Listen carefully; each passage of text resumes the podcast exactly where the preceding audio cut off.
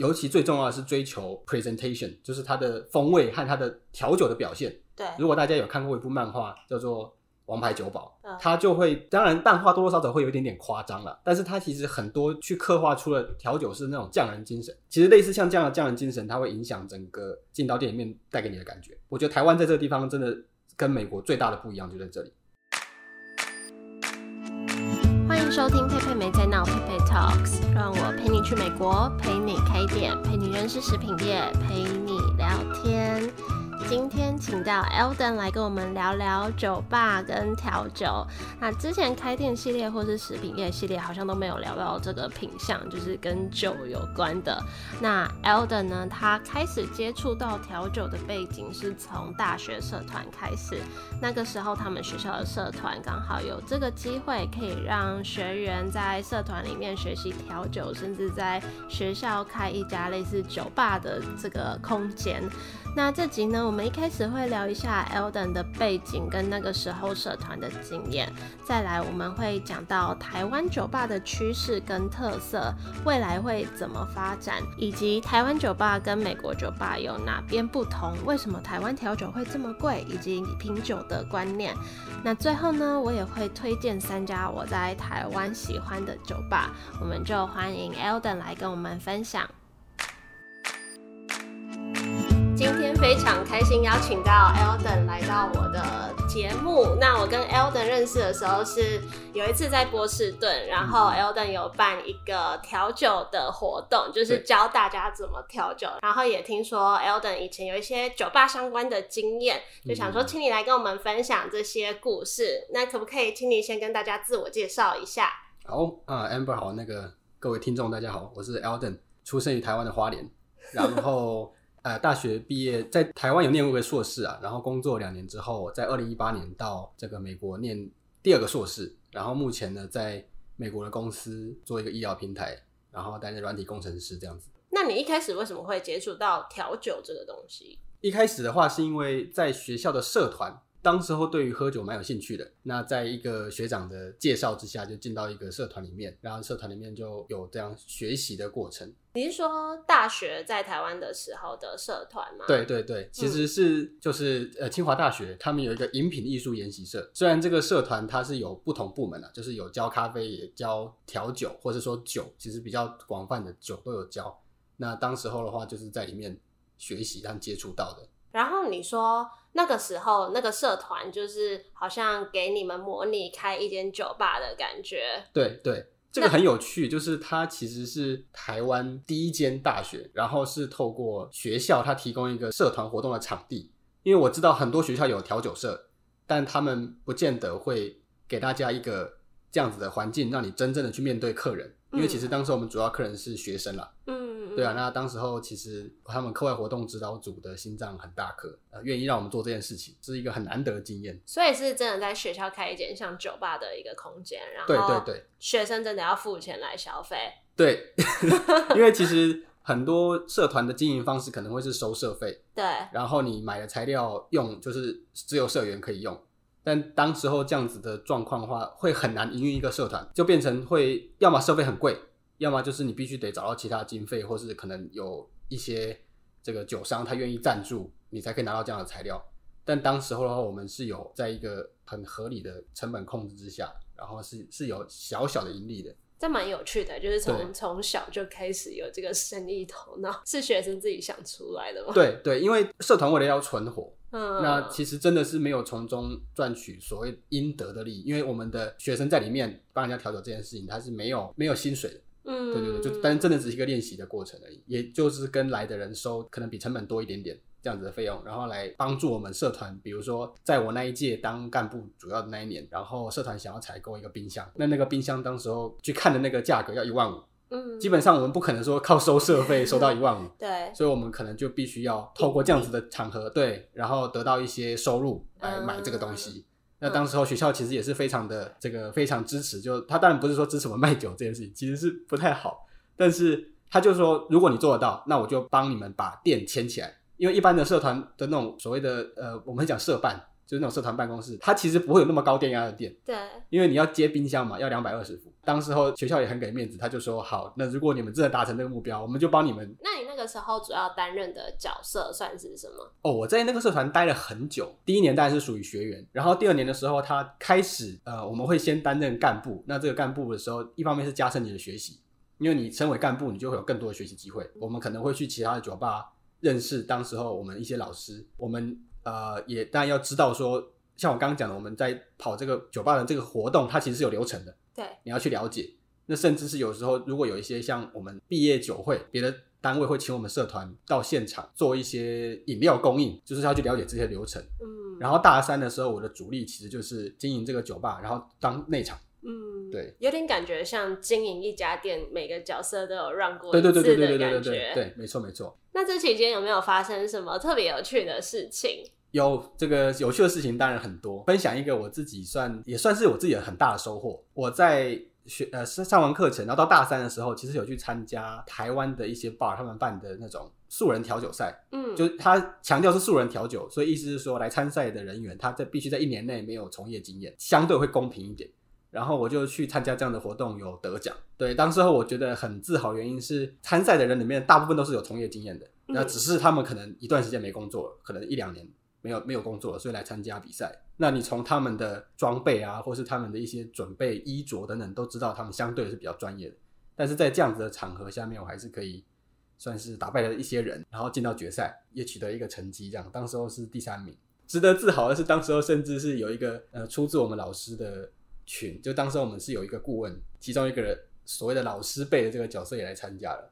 呃，在同场竞技底下就还可以胜出，对对对对，青出于蓝，这个真的是当时候对我来说是一个很大的鼓舞，而且在那个比赛里面拿到口头的第一个 offer，当时候决赛评审他是一个当年我相信听众如果有在调酒界的话，可能会听过一个叫阿凯，嗯，他是那一年我们 World Class 的台湾的代表，嗯，所以是非常厉害，然后他在现场就给我肯定，这样他因为我们要自创调酒。对，然后他就说：“哎、欸，你这个酒单设计的很很稳，就是说该该掌握的一些元素，他觉得都有掌握到。然后他也问我说：‘你工作多久？’这样。那当时我还就是跟他说：‘我没有工作过。’他很惊讶，他就觉得说：‘嗯，这个看起来就是放到业界都有一定水准的。’那你说你没有工作过，他就蛮惊讶的。你还记得你的那个调酒是什么吗？你说自创调酒？哦，他当时候因为那个他是限定你必须使用哪一些酒，对对对。然后我是选了一支琴酒。”然后搭配香草，一一种香草茶，然后配诶第三个材料，我现在有点忘记了，对，要回去翻，这个要回去翻才翻得出来。好想喝哦！以前以前 Elden 就是去 Elden 家就可以调酒喝到饱，对对，没错。那你就是我想要聊聊看，因为我觉得台湾酒吧越开越多，嗯嗯，那你觉得台湾的酒吧这几年有没有什么趋势或是特色？OK，这个部分我觉得我有一位算是真的是当时候带我进社团的学长。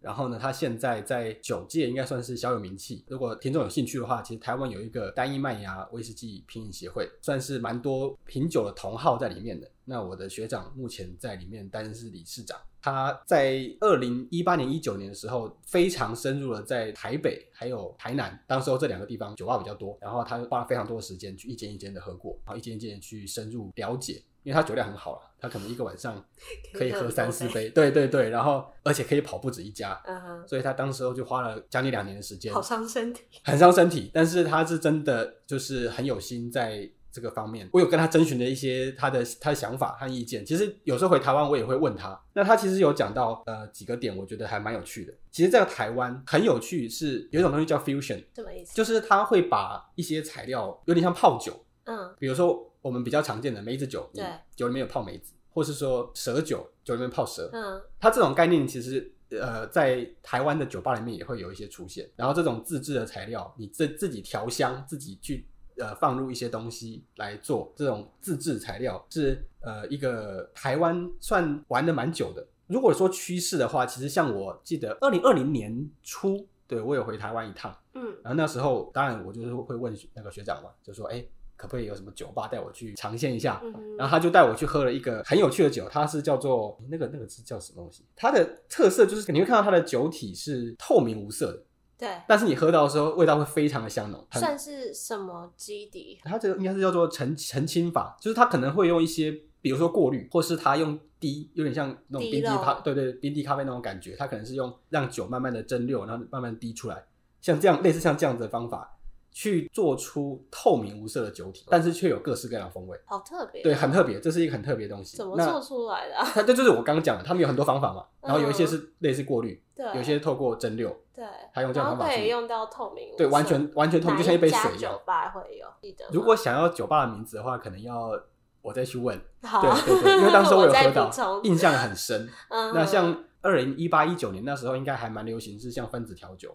哦，对对对，就是会有一些这种不同形式的调酒出现。对，其实台湾在调酒这块领域上面是不敢说是领，就是引领潮流啦，但是绝对是在潮流尖端的一个国家。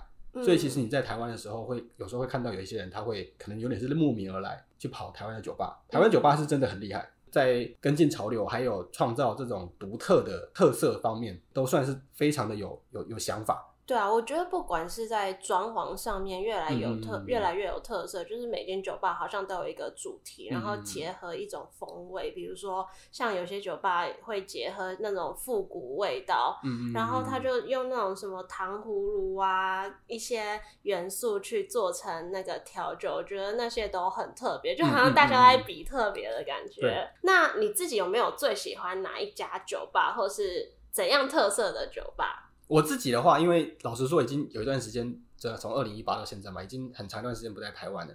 那在当时候有一间很喜欢，应该算是我第一间，算是打开我对调酒认识的大门的一间店，叫做 Indulge，就是 I N D U，是在国父纪念馆附近吗？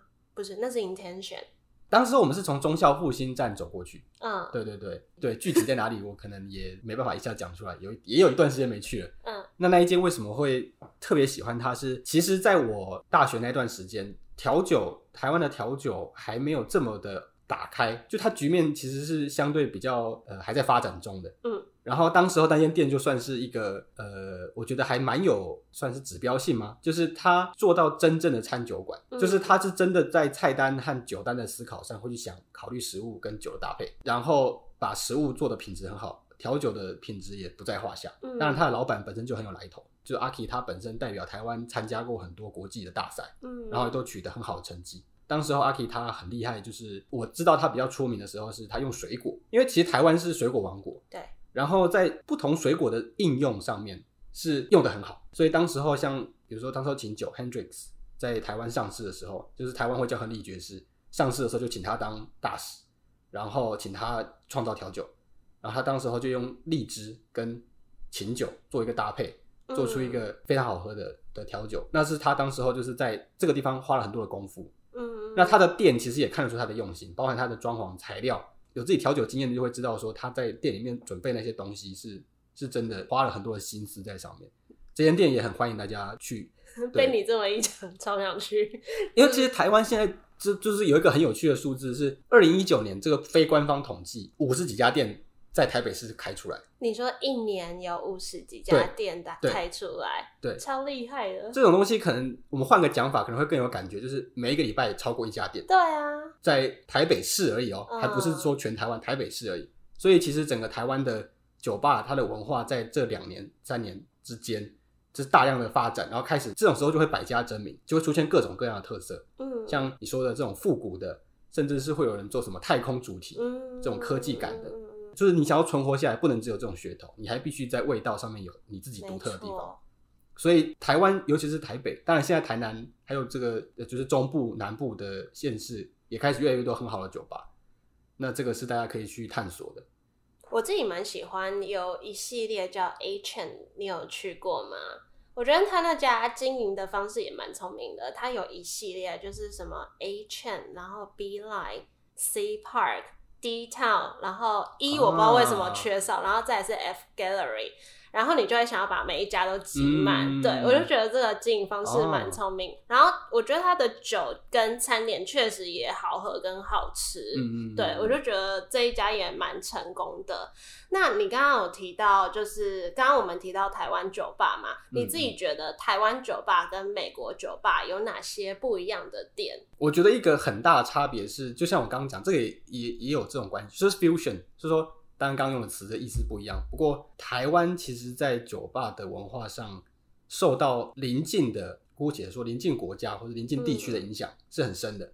日本对，尤其是日本，其实日本他们酒吧进到里面的这个感觉跟环境和进到美国酒吧是很不一样。不是很确定大家有没有这样的经验，在这个日本，它可能就是比较干净整洁，然后尤其最重要的是追求 presentation，就是它的风味和它的调酒的表现。对，如果大家有看过一部漫画叫做王牌酒保，他就会，当然漫画多多少少会有一点点夸张了，但是他其实很多去刻画出了调酒师那种匠人精神。他们会在细节，像里面就有一个角色，他是在饭店工作，然后他就跟他的部属说：“你在调酒的时候也是服务的过程，所以你不能够露出嫌弃啊，或是说这个沮丧啊，或是没有信心啊，这些事情都是不 OK 的。其实类似像这样的匠人精神，它会影响整个进到店里面带给你的感觉。我觉得台湾在这个地方真的跟美国最大的不一样就在这里。”但是这并并不代表说台湾的酒一定比较好喝，因为其实也当时我也是在台湾，我也去过一间酒吧，一进去就是一个老外，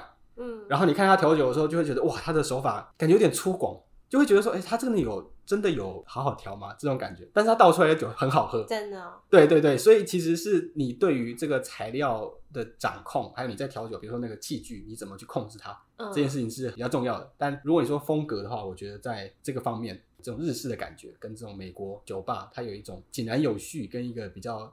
粗犷的这种差异，嗯，我觉得不只是调酒，在呃，就以食品来说好了，嗯、几乎每个领域，甜点啊，或者是呃，或是有时候我们出去吃饭，就是美国的餐厅，有时候你想要拍一张好看的照片，其实很难拍。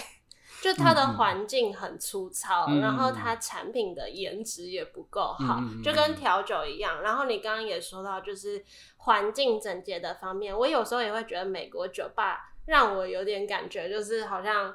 没有很干净，脏脏乱乱。当然高级一点另另当别论啊。对对对对，但如果是一般的东西，就是乱乱的。然后好像也完全没有呃主题性可言，嗯，就不会像台湾这样搞那么多花样。嗯、对，就是去喝酒去聊天这样子。然后另外是美国物价算蛮高的嘛，对。但其实呃台湾的调酒算是可以。换算成美金，就是他们是差不多的价位。对对对对对。那你自己有没有想过未来这一块，就是酒吧这一块会怎么发展？我常常会想这些问题，就是咖啡厅啊、甜点店会怎么发展？你觉得酒吧呢？酒吧这边的话，嗯，这个我也要必须讲，我也有参考我刚刚那位学长意见，我是觉得他说的很有道理。当然，因为他自己有去观察、去研究、去体会，甚至可能有跟人家聊。那我觉得，呃，他有两点，我觉得真的蛮蛮好的，可以跟大家分享。嗯、就是第一个是他讲到说疫情这个关系，嗯、所以他这种新兴的模式，比如说可能有在关注的人会知道，因为疫情的关系，外送变得很发达嘛。对。然后开始出现这种中央餐厨式的餐厅，它是没有店面，它只有一个工厂的位置，然后那个外送人就去现场这样做。那在调酒有没有可能有这样的商机？因为其实调酒在我以前经的经验里面，这些 lounge bar 你是要进到那个环境，沉浸在其中，然后好好的享受。嗯、那可是这样就会群聚嘛，嗯哼，就很麻烦。可是为什么我们不自己回家弄，或是不不在别的地方呢？是因为有时候它现场制作出来就是它最美味的时候。嗯，你你要怎么样让它经过运送之后，或是说你要怎么样让它到客人手上的时候，它还可以做出一样好喝的东西？这个是一个可以思考的点。嗯，当然。产品有很多嘛，像比如说我们也看到超商会卖那种什么叉叉调酒，然后已经调好的，或是它可能是一个小的 shot 杯，然后中间分了一半这种，我们有试过，味道都很糟。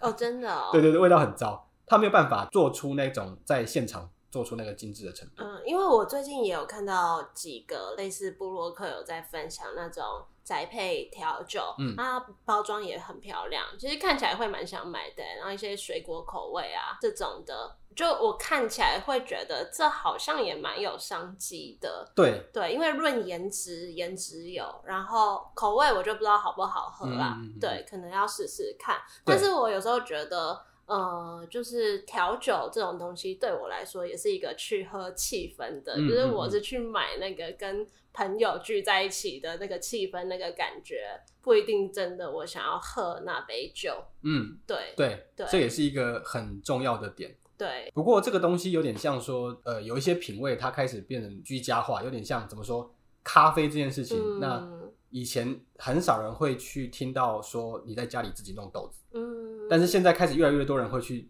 玩到这个程度。他可能咖啡喝多了，他也想想自己的手艺，自己在家里烤，所以就等于是把这个喝咖啡的这个点开始转移到家里。嗯，那当然可能跟疫情有关，也可能只是他单纯发展的趋势。但调酒有没有可能走到这一步？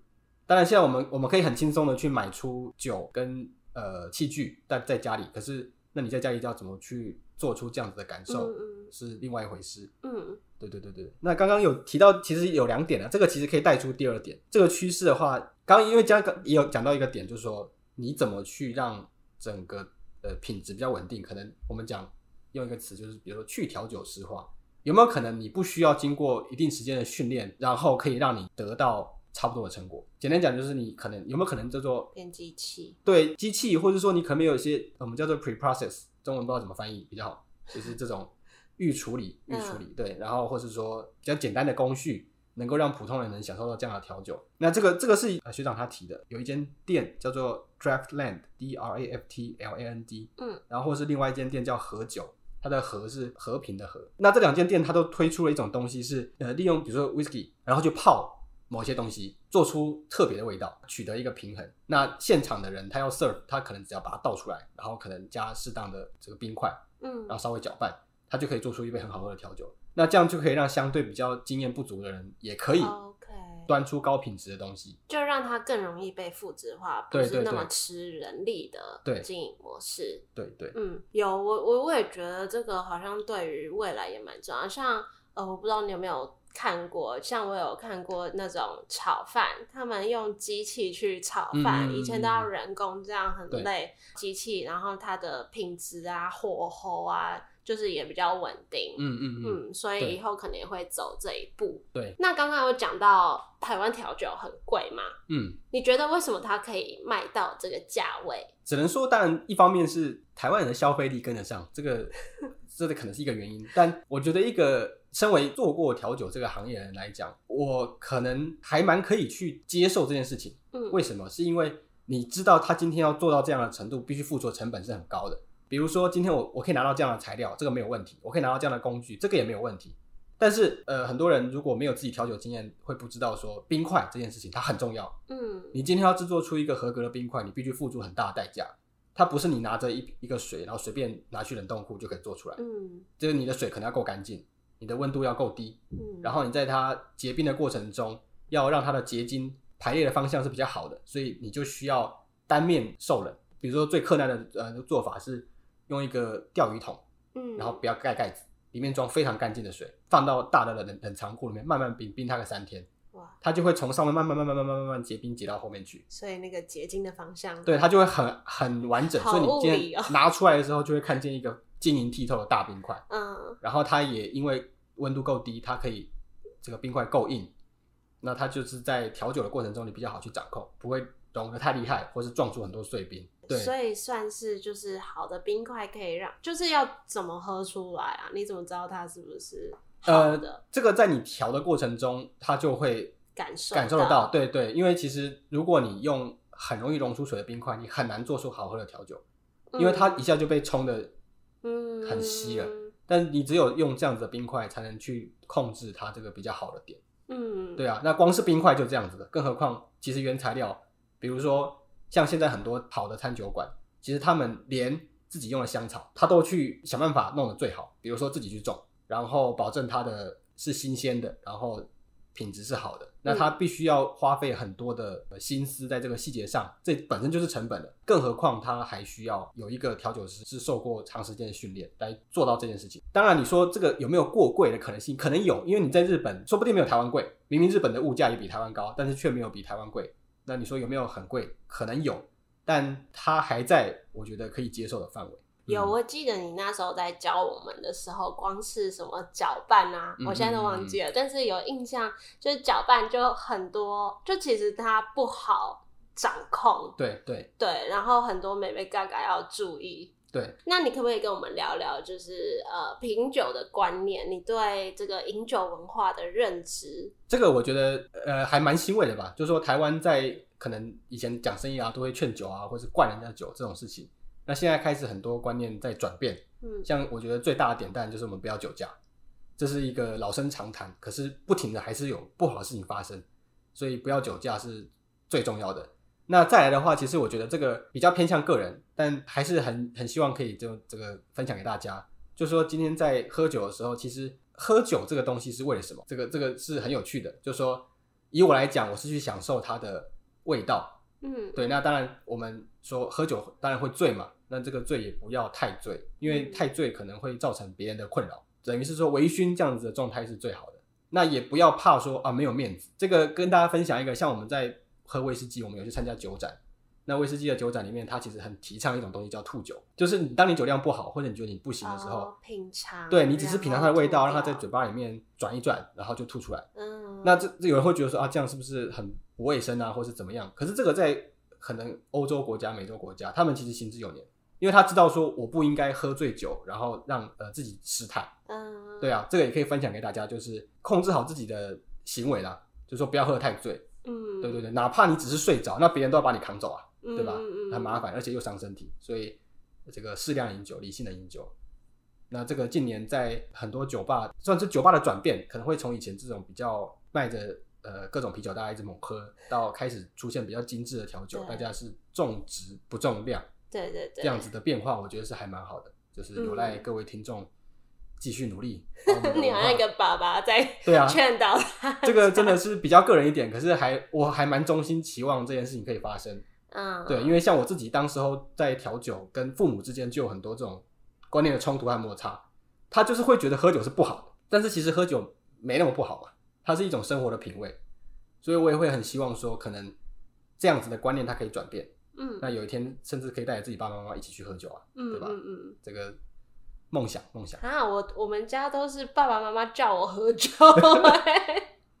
真的想在自己家里喝可能可以，但是他们可能会没有办法想象说我去酒吧喝酒是什么概念。OK，对，但其实我们知道说这个环境，可能我们有去过都知道，像这种所谓的 lounge bar，它有非常多很值得你去细细品味的地方。真的，它的装潢啊、环境啊、音乐，然后食物本身、调酒本身，甚至是如果你今天去欣赏调酒师的表演，他有时候有一些调酒是比较呃特特殊的，他可能会有一些。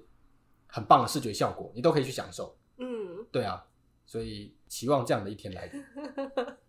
那最后啊，如果有人想要学习调酒，或是想要进入相关产业的话，你会有没有什么建议给他们？我觉得现在要学习，因为资讯比较发达，所以肯定有很多不同的管道了。那呃，我自己当时候是呃有一个台湾的，算是也算是前辈。那他在网络上化名叫隐形人，他的隐是那个成瘾的瘾，嗯嗯，对，他自己也有开店，那他也做教学，嗯、然后他也卖器具，等于是一条龙啊，全部都有。你可以从他身上学到基本知识、基本的技术，还可以买到工具和材料。嗯嗯。那当时候呃，参考他的东西蛮多的。另外就是自己去酒吧里面跟调酒师聊天，对。但像现在近年可能。因为这个酒吧文化越来越兴盛，然后很很多自媒体，像我知道 Stupid Bar 可能也蛮多人看过的，嗯，类似这样子的频道和节目也是可以去参考和学习，就可以自己去学习。对对对，没错。嗯，你自己未来也想要开一家店吗？呃，暂时现在没有这个规划。对，不过是一个蛮有趣的，就是说如果假设真的给我很有钱，然后没有。后顾之忧的话，做一间这样的店很不错。你会觉得你想要开哪一类型的酒吧？我会比较想要开一个小店，然后是跟人聊天这种感觉。嗯、对，可能因为其实在日本这种东西不少，这种 bar 不少，可能就是你进去只有六个位置，嗯、肯定是 serve 不了很多人，但它就是你可以在这边坐，然后坐个两三小时再走。嗯，这样子。然后就跟就是吧台的 bartender 对对对对，有之前我们家附近有一家类似这样子的酒吧，嗯嗯，可惜现在关了。但是呃，我其实觉得那家调酒没有到真的好喝，但是我觉得。老板的亲切感让我去好几次，嗯、就是他就是会跟你聊天啊，聊你的人生啊，或是我不知道他可能会变一些跟那也不是塔罗牌，但是就是类似的东西，嗯、然后去跟你互动，就觉得这样也是一个附加价值，对，然后蛮有温度的，对对对，嗯，好啦，今天谢谢 Elden 的分享，好，谢谢，谢谢，拜拜，拜拜。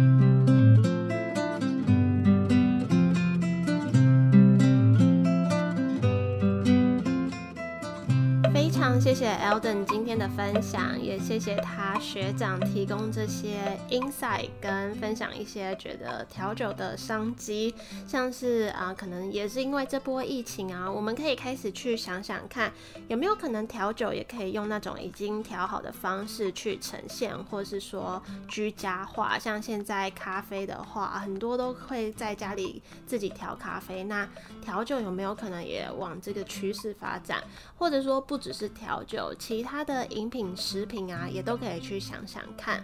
再来第二个就是去调酒师化，让一些预先可以处理的工序或是程序可以先完成，让调酒师不需要经过这么长时间的训练，也可以做出品质一致的酒。那这也是一个节省人力的方法。那在这里呢，我也想要推荐三家我在台湾喜欢的酒吧。第一家呢，就是我在节目上有提到的。Ancient 系列，它就是有 A B C D 跟 F。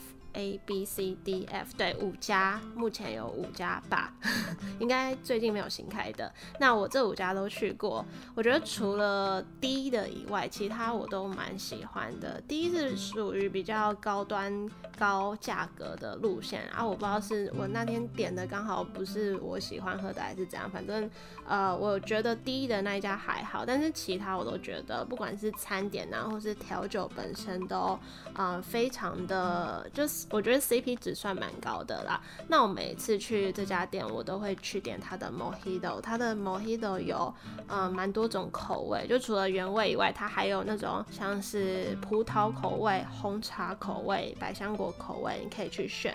然后我觉得他他们家的 Mojito 喝起来就跟其他家酒吧比起来就特别顺口味，所以我蛮喜欢的。再来第二家，我想推荐的是一家在国父纪念馆附近，它叫同理心干嘛点，那个同是呃那个儿童的童。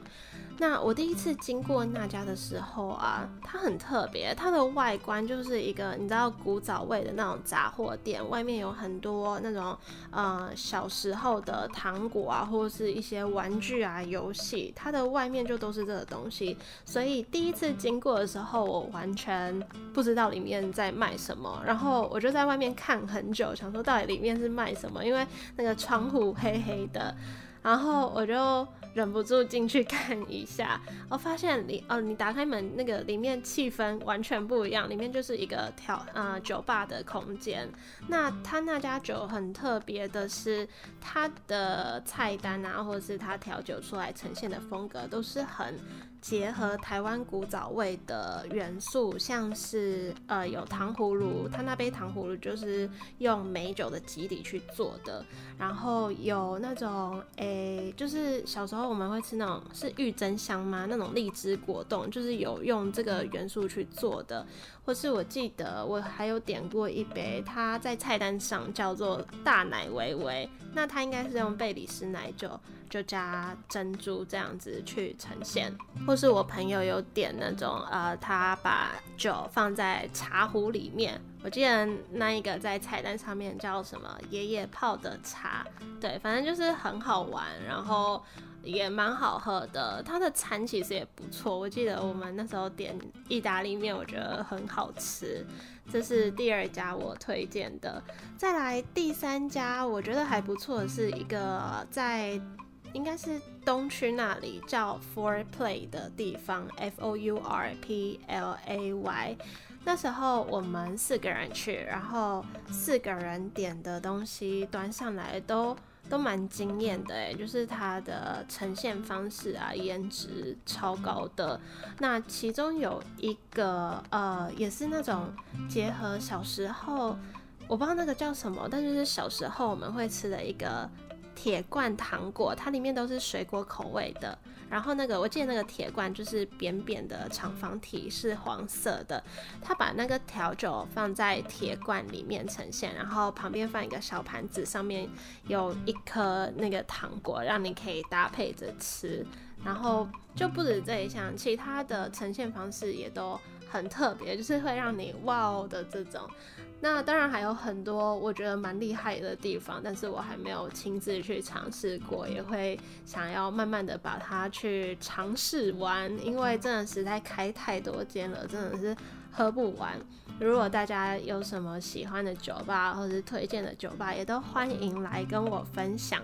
那如果对于餐饮或是食品业啊，有什么观察或是值得讨论的议题，也都欢迎来当来宾跟我一起聊。可以到我的 IG Pepe Talks P E I P E I T A L K S 找我讨论。最后，谢谢大家的收听，喜欢这期节目也可以帮我分享出去，也可以到 Apple Podcast 上面帮我打新评分。我们就一样，下周一见喽，拜拜。